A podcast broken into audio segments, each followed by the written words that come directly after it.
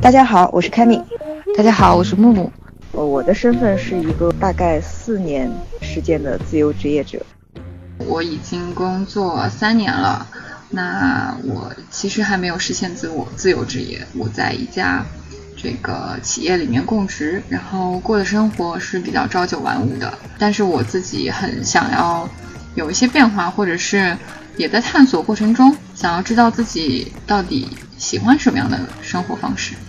那是不是在合适的时间，我会换一种新的生活方式呢？是的，我是一个八零后，我是一个九零后。其实现在作为一个八零后，说自己是八零后这个词就已经已经有点那种 强行挽尊的概念。就是你想想，每个你的爸爸妈妈们会说我是一个六零后。对，这个节目呢原来叫自由，但是我们现在又把它改成了叫自由。对，一开始想象的是一个。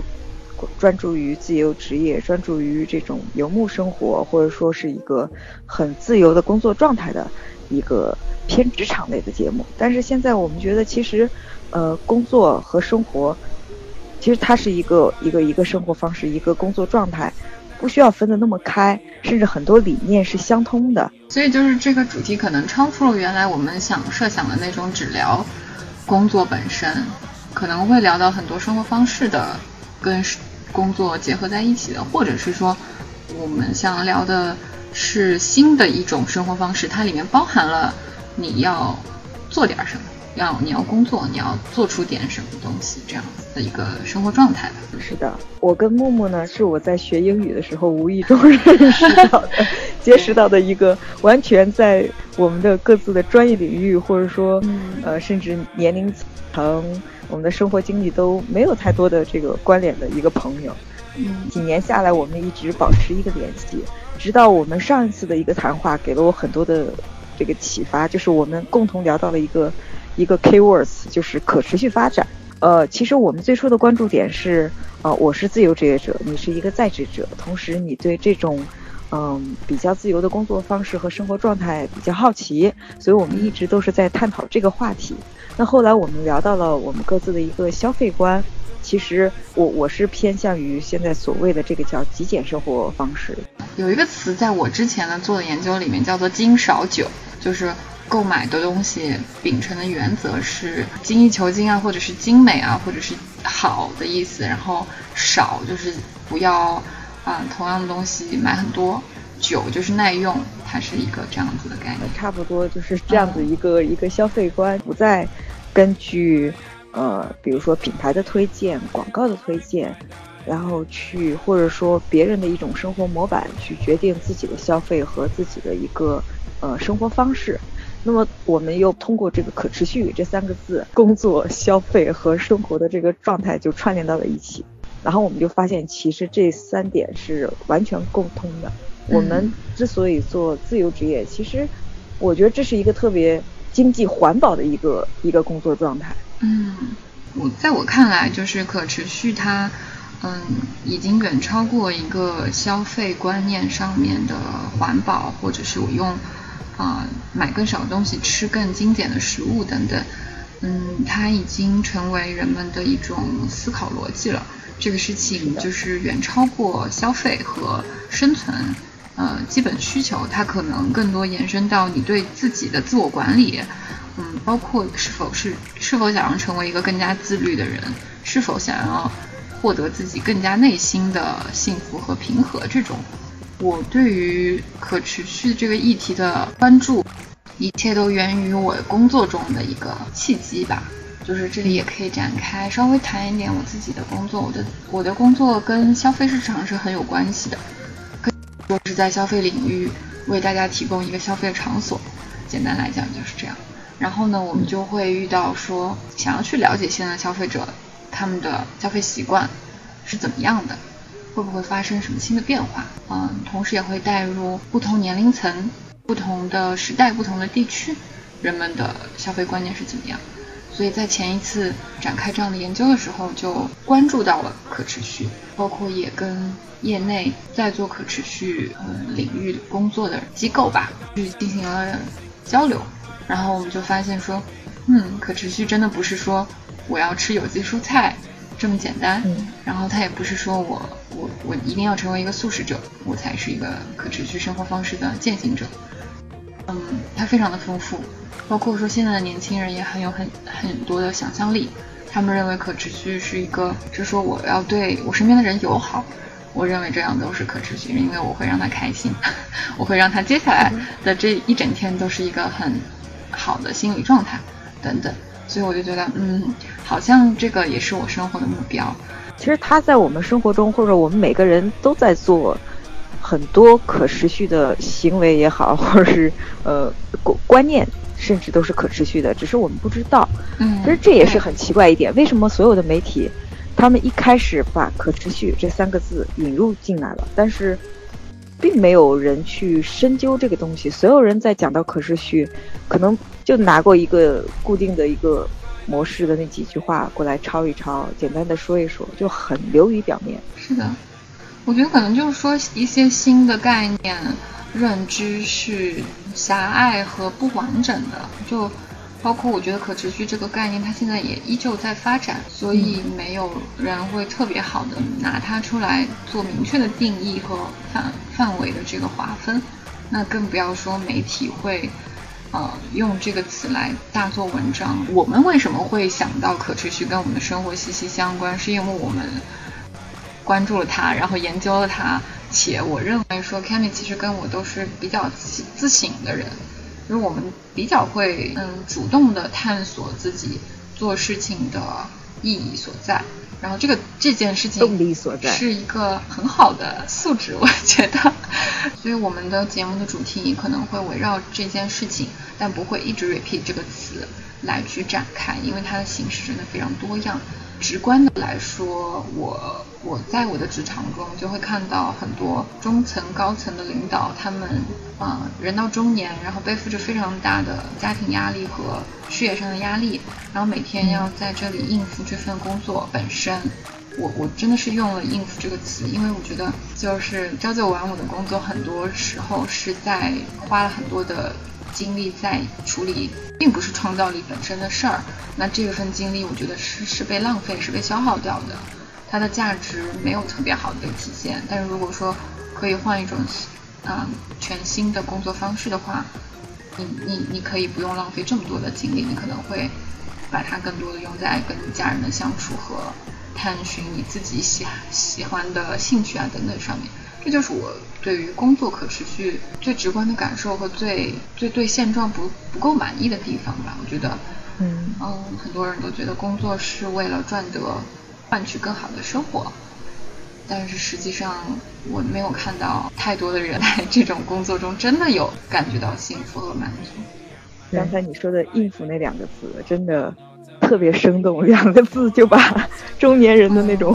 负重前行又又疲惫不堪的状态描述的很清楚，你都能想象到，就是你已经听到这里，我觉得已经会有 image 在你的面前出现了，就是他非常疲惫，然后他的衬衫可能已经裹不住他的啤酒肚了，然后他每天就是要来上班，然后假装自己是一个非常有成就的中年人，但是遇到人生的问题的时候，他也一样不知道该怎么解决。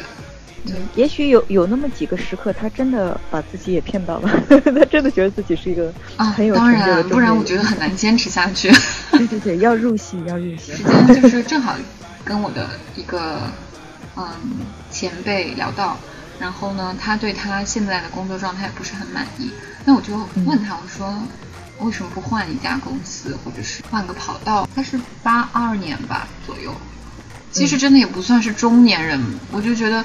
在他的职场，他现在是一个还挺拼的一个阶段，还在上升期，在我看来还在上升期。我觉得是壮年期。对，但是他自己的认认知就觉得，嗯，他说你不懂我们中年人的苦，他说你不懂我们我们面临的选择可能就没有那么多，然后与此同时我压力也很大。对，可能你这个回答，如果在听的所谓的这个我们中年人，他们可能也会这样反驳你。是啦，我也承认，但是有没有想过是有点缺乏想象力呢？就生活它有很多不同的状态。前段时间我听了一个播客节目，它其中有一期就讲到逃离北上广这个词，有有点被说烂了，但是。我听了那半小时的故事之后，我确实觉得他们是非常有想象力和勇气的。他们就啊离开了北京，然后一路这个改造了自己的车，改造成了个房车，然后开去了云南，就是开始了能不购买就不购买，一切能够自己。自足就自己动手来的生活，呃，因为租不到特别满意的房子，就起了心思去山上租了一块地，在那边徒手造了自己的房子。他们造那个房子只使用了一个雨布搭这个屋顶，其他的全部都是他们上山然后自己砍的柴。这个女生她以前好像是学建筑设计的。嗯，对，就是过上了非常非常原始的生活。他说：“我再也不用每天早上起来对着一柜子的衣服想说今天我上班要穿什么，我的所有生活都可以变得很简单。呃，就是现状很痛苦而无法改变，是基于说想象力还没有那么丰富和以及没有那么有勇气，也有可能是说你你身边的人没有办法跟你一起有勇气去做这件事儿。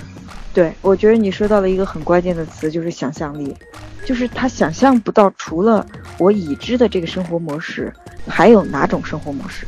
我觉得这个可能也是，比如说媒体也好，或者说整个的这个社会大环境，没有让大家去给大家提供这种模板。比如说你刚才讲的这个故事，可能有的人听了以后就觉得，他们肯定没有小孩，或者说他们肯定没有这个没有那个，他们的父母肯定身体很好，不需要他们去照顾。但是我的状态跟他不一样。所以每次他们听到这样子的富有想象力的故事的时候，他们就会第一时间把自己给反驳，说那是人家的故事，那是个例，我不可能变成那个样子。对，因为我在做这个跟自由职业相关的采访，或者说呃之类的文章的内容的创作进行了一段时间，那么我遇到的很多的这种评论都是这样子，大家都会说你对我没有可见。可以可以操作性，或者是怎样？嗯，我觉得是不是嗯，中国的一个教育的状况和这个特殊的历史发展，使得我们对于安稳和标准两个字非常非常的看重。是的，包括我，我觉得中国的传统儒家文化所倡导的一些东西，它在我们的深层的文化结构里面，就是使得中国的人他。比较，嗯，想要大同，想要一致，就对于出格的东西和不一样的东西，还是本质上比较排斥。对，就是他从自己本身就先排斥，第二他觉得环境会排斥他，就是如果他做的这件事情，那么所有的人都会等着看他的笑话。一旦他失败了，他成功了，那么你你是一个成功的案例，你就会被写进书里，你就会你就会开始被别人传颂。但一旦你失败了，他会觉得没有人会过来去真正的包容他或者接受他这个失败，反而会说：“你看，我早就告诉你了。”这是我们家长最喜欢说的话。我已经告诉你了，不可以的，你还做？我觉得等着看笑话这种。也确实是对于我们来讲是一个蛮受伤，或者是我们就阻止我们前进的一个一个点。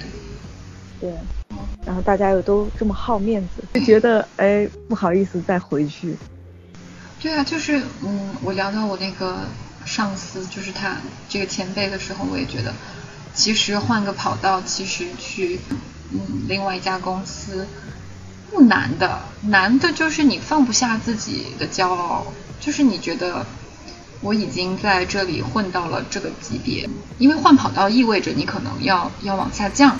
我觉得是放不下自己的骄傲，就觉得自己已经已经在这儿了，只能往上走，不能往后退，不能甚至不能战略性的往后退一步。就是可能是有一种对未知的恐惧吧，嗯也也有可能就是他也很看重别人对他的眼光嘛，因为失败好像。在我们这个文化里头，不是特别的容易被接受。就一旦失败，哇，你就是 loser 了，你就万劫不复了。我我接触到的人确实会有这个差别在，但是与此同时，我觉得，嗯，更年轻的一代，他们的教育环境有了一些变化之后，也开始变得不太一样了。就我们刚才举的例子，可能是我的我的我的前辈嘛。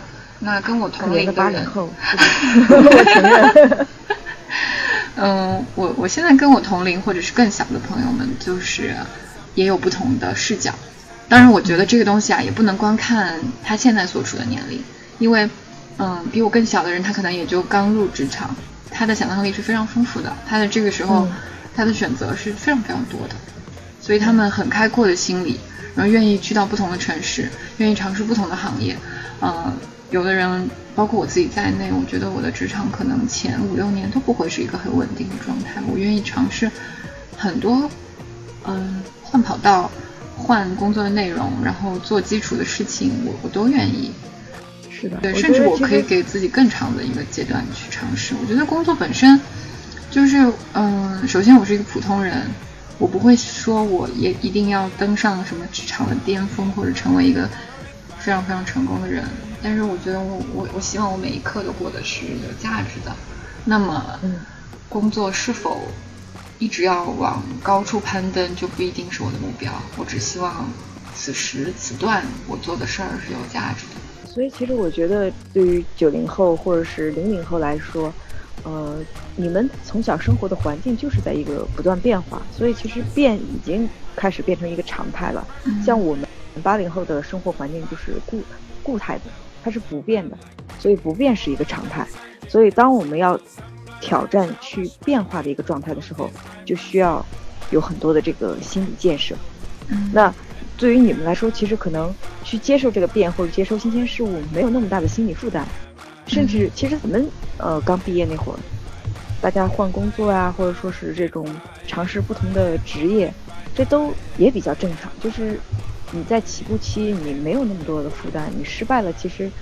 其实那都不叫失败，那就叫尝试。所有人会就说：“啊，你还是孩子，你可以多试试，多玩玩。”嗯，所以这个，对，这也换过来，就为什么现在八零后 替八零后说句话，为什么这帮人这么举步维艰？就是眼看着自己的竞争力小了，然后新人又都创造力那么好，不断的，他们又不怕失败，所以他们更敢于拼，更能放开手脚。有的时候。可以说真的是做的比我们要好。那你你做出这个转变，当然我不知道你之前的工作经历啊，是否也是供职于某一个要朝九晚五上班的地方，然后有一天突然想到要改变，然后以及你现在的心路历程是怎么样的？我其实我之前也是在公司里呃上班，也换了很多的这种呃设计公司也好，或者说是设计的领域也好。甚至我连国企都去过，哦，呃，去去油田啊，去这种中石化，因为是家里是这个属于这个体制内的，所以有一个有一个东西叫做子女包分配，嗯，是不是看出年龄感了这句话？没有，我我我的感觉是说，这两份愿意放弃类似的工作，还挺需要勇气。呃，对我来说还好，就可能我的这个价值观跟大家不一样，我。有可能我有点短视啊，就是，呃，父母让我去参与到这份工作，是因为他们是这个体制内的，那么他们的子女可以顺理成成章的给安排一份在体制内的工作，所以父母会觉得这个是我能奋斗一生给你最好的一个礼物，就是你可以直接在这份工作上看到你一直到退休很安稳的享受这种体制内的安稳。我没有看得这么长远，我当时计算的是，OK，我当时可以拿到的工资是多少多少，然后我大概算了一下，如果我去做我喜欢的这个设计工作，我可以拿到的一个工资在当时那个阶段是什么什么样子？嗯，所以我就进行了一个简单的计算以后，我觉得，哎，我最差也就是拿到现在在体制内的这样的一个工资，嗯，然后我再差，也就是可能。嗯，我到养老金会比这个要每个月少多少多少多少钱？那么我算了一下这个简单的数学以后，我就觉得好像是我可以承受的一个风险。我肯定也不是说一个脑子一热我就关上门我就走了。嗯，就我稍微算了一下，我觉得好像可以承受。嗯，那哎，一看父母也还健康，对吧？然后就觉得。那就去吧，那就去试一试吧。嗯，因为也是那时候是年轻啊，我离开体制应该是二十六岁、二十七岁，大概这个年纪，呃，来直接来到了上海。然后就开始自由职业了吗？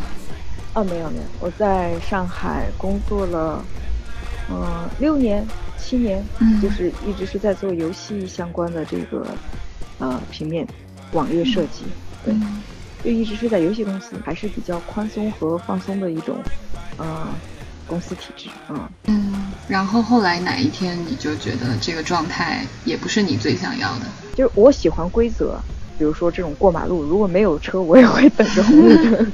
对，那假如说这个公司开始要求我，如果你迟到一分钟，你就要怎样怎样，但是他没有说，如果你下班再拖延一分钟，我就会奖励你多少多少时间。那我就觉得这个规则对我来说是逻辑不通的。所以我不管它叫规则，我就觉得这叫霸王条约。工作没有那么饱和，其实我们大家在公司都知道的。就是我就觉得这样很浪费时间。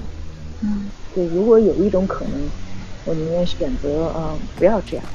然后，所以当时那段时间，呃，可能也是对我自己这个行业产生了一点点的疑问。所以那那段时间就是想说啊。要不要考虑再去重新学习深造，接受一种新的一个呃设计或者创造思路？嗯，对，所以我那段时间就开始去学英语，嗯，考了几次，嗯，成绩不是特别理想，就想说要不要再逼自己一把，就干脆辞掉工作，嗯，闭关去学习个两三个月，然后去把这个成绩考过，因为我是一个英语真的很渣很渣的人。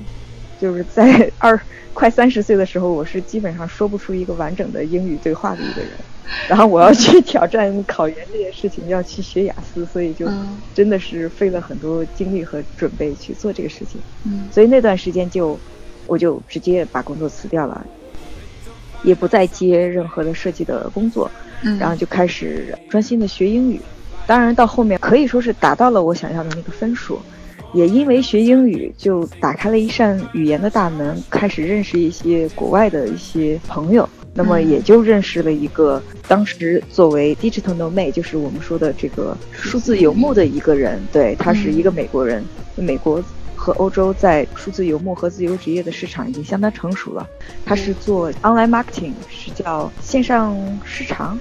嗯，跟他认识了以后，他就开始跟我讲他的一个工作的模式和生活模式，然后我就觉得，哦，这个好像我可以，就是因为我听他讲了以后，我就发现，哎，我也我现在也有在接单子啊，如果有客户来找我，我完成其实只需要一个跟客户的线上的交流，然后我线下自己把它完成，我只需要一个电脑，只需要一个网络，我就可以做，然后我就发现，其实它的整个模式我都可以套用。嗯，然后他又跟我讲了，呃，比如说可以从哪里得到更多的一些单子啊，或者他们通常会，呃，去一些哪些地方去呃过这种游牧的生活，就比如说在一个城市至少待一个月，然后他就深入的了解这个国家的文化、国家的城市，然后花一半的时间去工作，一半的时间去这种探索城市的一个状态。嗯，然后我就觉得，哎，这个状态很好。然后他正好是有一个去东南亚的一个计划，那么我就直接跟他同行，作为一个同伴，我们就一起去去过这种游牧的状态。嗯嗯，我是直接从一个数字游牧族，就变成了一个自由职业者，嗯，而不是说先成自由职业后变成数字游牧。对。然后这个状态就是大概持续了，可能有将近一年了，可以可以勉强算一年了。对。那么我们结束了这种游牧的状态之后，我回到上海就自己沉淀了一下。嗯嗯，因为我在旅途中也遇到了很多人，遇到很多这种不管他是数字游牧还是自由职业，就发现大家其实，嗯，有很多东西需要信息共享。那么大家也很乐于去遇到这样子身份的人进行一个讨论。呃，那么已知的包括全球呃英语这种呃模式下。没有相关的这样的一个平台，或者说是网站，来给大家提供这样的一个讨论。所以我在想说，其实这个模式没有我们原来想象的那么玄幻，那么难。就我也是一个普通的一个设计从业者，那么我可以完成这件事情，那意味着其实很多人都可以，只是我们当时这个想象力没有达到那个程度，我们不知道还有这条路可以走。嗯嗯。所以当时我就一下子产生了一种。所谓的责任感，就我 就特别想把这个事儿分享出来，就想说，哎，我给大家引个路，我是不是可以建一个平台，让相关这些人凑到这个平台上来分享他们的一些东西，来来引导更多的人成为这个，就如果你想我告诉你怎么做。所以当时就想说，我回到上海以后，我想做这件事情，然后就一下子从一个半自由职业的状态，也可以说是有一个半创业的一个状态，就开始跟我之前的一些小伙伴，嗯，想要去创建这个平台。对，虽然我们这个平台最后呃，因为资金啊什么的，嗯，经验不足，它没有一个很成功，但是。嗯，过程我觉得还我还是挺享受的，就对我来说是一个很新的一个挑战。对，那有机会也可以聊聊这个平台，你们具体都做了哪些事情？就它现在还是还是可以被大家看到的，对吗？哦，现在不可以被大家看到，但是我相信将来会被大家看到。就是 这也是我呃还是一个夙愿吧，就是还是想要完成。那也许可能。有人听到我们的这个电台，或者说长长时间跟我们一起成长，嗯，是不是大家有一个办法可以把这个平台再建立起来？嗯嗯。其实刚才你讲到那个，嗯，你遇到了这样子的一个呃数字游民，然后他嗯带领或者启发你去去进行了一场探索，我就觉得，呃。说回我们刚才讲的想象力的问题，嗯，就是确实不，你不能要求大家都有想象力，但如果他们能够看到更多可能性，就是会被激发。所以这也是我觉得我们做这个节目的意义所在吧，就提供不一样的生活方式的视角。因为我们后期还打算采访一些嗯不同行业的在过这样子生活的人，看看他们是怎么。完成自己的职业，然后完成自己的工作，不用去朝九晚五。然后他们是怎么安排自己的工作和生活？然后他们有什么技巧可以提供给我们？对，是的，这是我对我这个节目初初步的想法。是的，我们相信，可能你会一开始觉得我们提供的只是一个个案，是一个跟你生活很远的一个个案。但我们希望，如果我们提供的这个个案的数量足够多。也许可以打动到你，或者找到一个跟你情况比较相似的一个个案，你可以看到，呃，是不是有借鉴性？嗯嗯。我希望我们之后的采访能够访到一些比较干货的内容。当然必须干货，水货我们都不要，我们剪掉。水货都是闲聊。是的，其实相关自由职业的采访，我之前已经进行了有半年的时间在做这方面的工作。嗯，呃，我会觉得有的时候可能因为我自己的这个采访能力有限，或者说我的视野有限，有的时候确实很容易。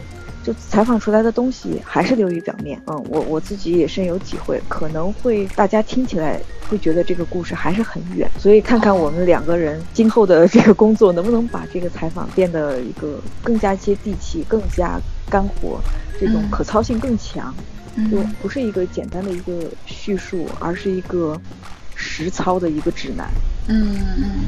我觉得你说到这一点，我又想起来你，嗯，节目开头问我说，为什么越来越多的人开始听 podcast？嗯，我觉得首先就是我们的空闲时间需要被填补嘛，然后大家好像也不会作为听众来讲，不会那么严格的要求一个听的就是音频节目它有多硬核，因为我觉得。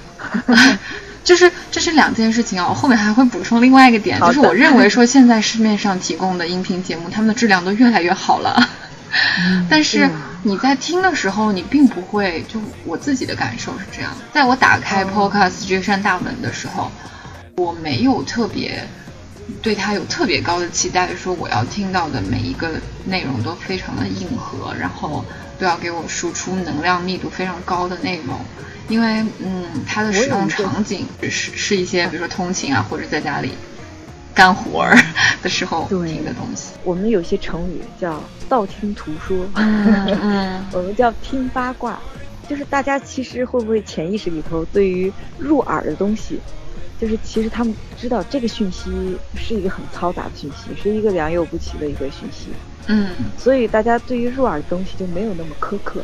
但是，比如说我们叫。口头表达和书面文字，这个东西你一旦变成文字，变成印刷品，变成书，对，就大家会对它的要求就要更严格。对，哪怕说是视频，视频需要你的眼睛和耳朵同时运作，需要占有你更多的时间，所以你对视频的要求可能也会有一定的要求。因为我觉得就是你使用一个媒介跟你对它的期待是有直接关系的。就刚才我们讲到的图书还有影像作品，对于我来说，我就最不想要，就是我对我比较苛刻的其实是影像作品。嗯，因为我觉得我看一个影像作品，我很想要把它看完。然后如果我看了一个电影两个小时，它很不好看，我就会有一种天呐，我浪费了两个小时，我这两个小时干点啥不好这种感觉。但如果这两个小时我看了一一部非常好看的电影，比如它的视觉呈现，嗯，就就就很特别，然后它的故事讲述逻辑点，然后它。就引我深思啊，等等，我就会觉得吃饱了。然后与此同时呢，读书又是另外一种。读书是因为你不可能在一口气把一本书读完，呃，然后我我我也有一些自己读书的经验。那我基本上会在这个书的正文完全开始之前，已经浏浏览过它的大纲和它每一章节的一些目录、开头和结尾。我大概知道这本书的营养价值有多高，所以我在那个之前，我就已经会判断这本书我要不要看。我要以一个什么样的态度去看它？就是好的书，我会一点一点去啃，呃，每一章可能看完我都会去做笔记和反思，会翻过去看我之前的东西。所以，嗯，对于这个这种媒介，我的态度也是不一样的。但听音频，就是它对我来说是一个非常轻松愉快的信息输入。我不会特别觉得哦，今天听的这一段好无聊啊，就是我好像听什么我都觉得挺开心的。我觉得可能跟媒介你你去使用它的那个场景和你这个这个期待是有关系。其实我也有一个打算，就是嗯，一直也有朋友想问我相关的，比如说如何成为这个自由职业啊，呃，一些很理论性的一些东西。我有的时候会从自己的一些经验来给大家一些我整理出来的一个逻辑或者说一个规律，嗯，有的时候会零零散散的跟一些人进行一些交流，那么他们会说，哎，你可以把这个东西整理成一个体系，就这个东西其实我大纲已经理好了，但是一直也没有把它，呃，完成，嗯，希望我可以去把这个东西在这个电台，嗯，会成一个系统的，如果可以的话，我们做一个系列把它呈现出来。看看能不能给大家一些帮助，哪怕说不是给自由职业者，就是给你的一个工作技能方面的一个提升也好，或者说一个视野的开阔也好。嗯，对，看看我们能不能完成我们这些小 flag。感觉第一期节目就挖了很多坑给自己。那必须啊，第一期节目没有坑的话，谁还在听呢？对，所以我们也希望我们这个节目，嗯，会不定时的。只有我们两个人来进行一个互相的一个对话，或者说是对采采访的采啊，不是不是踩踏的踩。对，可能就像两个朋友，我们也适时的自省，适时的跟自己来个对话，然后看看反思我们的这个对于我们之前的一些概念的输出是不是正确，或者说我们见到哪些新的呃概念、新的一些想法来。及时的分享给大家，这个就是作为我们周末的一个 brunch time 一个小甜点，然后给大家分享。这个可能会不定时，或者说很随意，就是一个闲聊，跟我们后面要做的啊这种成体系的一个输出，或者说是采访也好，会有点区别。但是看看大家的反馈吧，如果有什么想法可以分享给我们，看看有什么想听的，想听我们讨论的。或者说你们觉得跟我们观念不一样的，也来跟我们输出。如果大家会有评论的话，我我们会来会来跟大家讨论。所以主要的话，可能就是有专门去采访真的的自由职业者，然后也会有我们两个的闲聊对谈。然后希望大家听这个节目的时候不要有负担，因为可能会说了很多一些所谓的大。可持续发展、自由职业生活方式，但其实我我们没有鄙视链，我们不是觉得你如果是一个朝九晚五的上班族，你就多么的这个不值得称赞或者怎样。我觉得其实我们的受众应该也是包含他们的，比如说木木，你就是啊，你就是一个目前的一个在职人员。是的，我觉得我们可能希望的是给大家提供更多的可能，我们的自由选择。呃，更多的视野和想象力。呃，如果你是一个在职人员，你可能喜欢你的工作，或者说你的工作呃并不饱和，你还希望有更多的时间可以做一点别的尝试，在不破坏你这个本职工作的情况下，我们也希望我们这种所谓的职业技能方面，可以给大家一个帮助和提升。也许你会变成一个更多的斜杠青年，给你增加更多的呃收入的可能性。这个是我们一个很大的一个目的性，我觉得，嗯，不是说大家都是要来当自由职业者，呃，千万不要有这种误解。嗯，就是这一期节目，我们简单的有介绍一下对方，可能不是特别全面。后续的节目里面还会聊到我们自己，然后呢，聊了一些我们对于做这个节目的初衷和。现在现有的规划想法，那未来的节目会有的内容，也刚才也跟大家分享了一下。我们其实这一期是闲聊比较多的，嗯，希望大家听的不要无聊，然后期待我们下一期的节目吧。哎，你现在几点钟？这个你的作息是怎么样的？呃，最近作息不太好，其实，嗯，以前一段时间是维持在一点。到两点之间睡，然后呃九点十点起，但是现在就经常会有的时候连续一周都四五点才睡，嗯，但是起的话起也就是十一点十二点起。天哪，那你自己就是这样的作息，你感觉舒服吗？其实不是特别舒服，但是呃。就你要跟自己自洽嘛，就是你如果说实在憋不过来，你非要去跟自己憋，其实也很难受。那既然走到这一步了，有时候也顺势而为，反正我的工作时间也会相应的调整。那该干的活把它干完，嗯，觉得也还挺舒服的。当你身体没有那个负罪感了以后，你反而有的时候就能睡得早。所以我就我的原则就不要跟自己拧着。就是你越拧，其实很很容易痛苦，纠结啊、失眠啊、那种抑郁症啊，就就就不拧，就这样就这样。现在就开始又调回来了，又开始渐渐的调回来了，又调到一一两点了，是吧？哎，对对对对对，可以可以，优秀的变化。对，会跟大家说，嗯，最近睡得很早，几点？呃，一点半吧，差不多。嗯，挺早的。对，所以你呢？我我就是比较正常。而且我现在越来越正常。来告诉我一下正常什么样的状态？就是十一点会上床。哇哦，这对我来说不正常。对。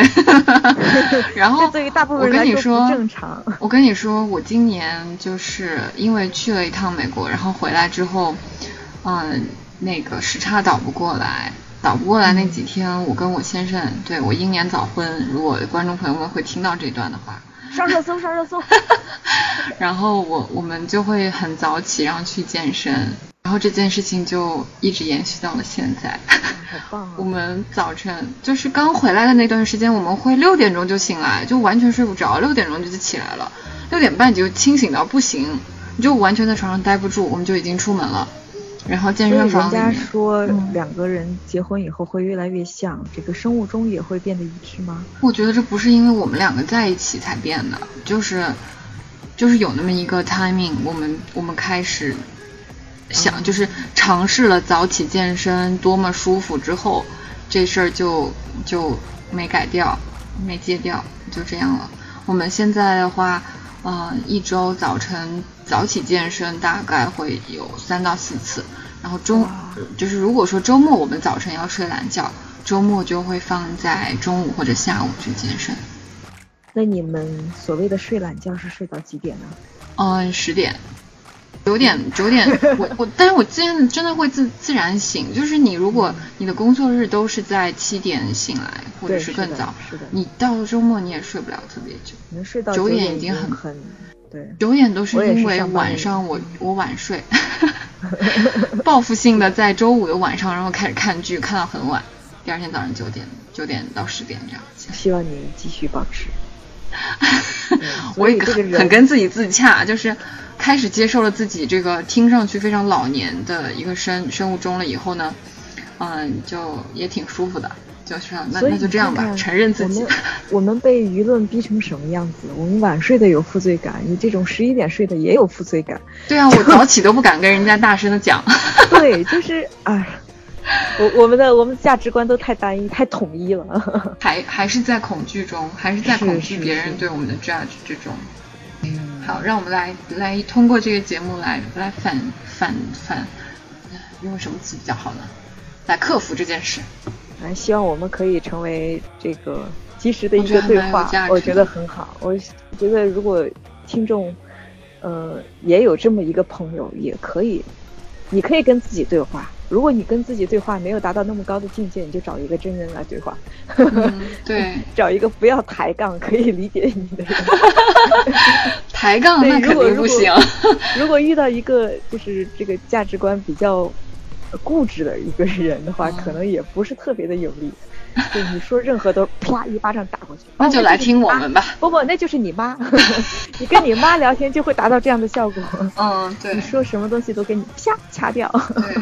就是还特别有意思，前两天这真的是闲聊啊。我们聊到说自己的父母有多难说服，然后其中有一个群友就讲说，嗯，我觉得我妈妈还好，就我会给他看那个就是真的科学的研究，就是我们在讲养生方面，就对于身体健康的，这母亲都会你懂的，会会叮咛你很多嘛。然后他说我妈妈就还好，如果她讲了一些不太对的东西，我给她看了。嗯，比如说科学研究或者是一些文章，他会接受。然后我我们其他剩下的群友就表示说，对啊对啊，我们的妈妈也会看，然后看完了以后还是接近他自己的那一套。就世界上最难真就是最难辩论过的人就是自己的母亲了，我觉得。不过这一点其实也也要提一下，我觉得这也是刻板印象，就我们会觉得父母嗯落后了，但现在我发现，从我对于我父母的观察，他们。也在慢慢的进化，其实，嗯，就是他们从最初的，比如说，呃，五年前我跟他们讲网上的什么事情，他们就说，哎，网上的事情不要瞎听，网上没有真话。现在他们就是不要乱看。他们现在乱看吧。对 他们现在开始渐渐的接受微信，渐渐的接触头条啊。虽然我不是特别的呃认可头条的某些信息，但是他们开始接触这样子一个新闻媒体，所有的新闻热点，谁结婚谁离婚，比你清楚。哪里？他们比我清楚。我在跟他们聊天的时候，他们会主动跟我说：“哎，今天那个谁谁离婚了，你知道吗？”我说：“啊，我不知道。”就。他们开始聊八卦，那么我觉着，当然养生的东西他们目前没有跟我发，好像他们自己也会比较鄙视看养生的人，对他们对八卦比较感兴趣，对还有政治方面的什么啊，老美怎么怎么样，这欧盟现在好时髦哦，哎，对对，但那么我觉得可能以后他们也许会渐渐的随着我们这个。流媒体啊，内容媒体的这个 呃信息不断的更新，也许他们的知识也会迭代。后面可能会跟我探讨这种生活方式啊，自由职业啊。会的，我觉得请他们成为我们的听众好吗？对，也许他们会。他说：“哦，原来原来我女儿是这样生活的。”对，我觉得所以也不要把把父母这个一巴掌拍死，给他们进步的空间。让他们慢慢追赶我们。不，就就以你现在你的信息都跟不上，就是他们都来通知你这个。他们做呃数字原住民比我们做的好。对，然后我爸爸还很鄙视的说：“哎，你成天都不上网吗？你天天都干嘛啊？信息都不看。” 他说：“你怎么什么消息都不知道？”天哪！我说：“嗯，我说我现在屏蔽了很多信息，有很多网上信息我不看。”他说：“哎，你还得得看一看，不要落伍，不要落伍。”对，好嘞。然后我们拭目以待，我们这个节目会的走向会到哪里？OK，行吧。嗯，好，那今天就录到这儿吧。可以，真正的结束了是吗？对，我们每次都要番外。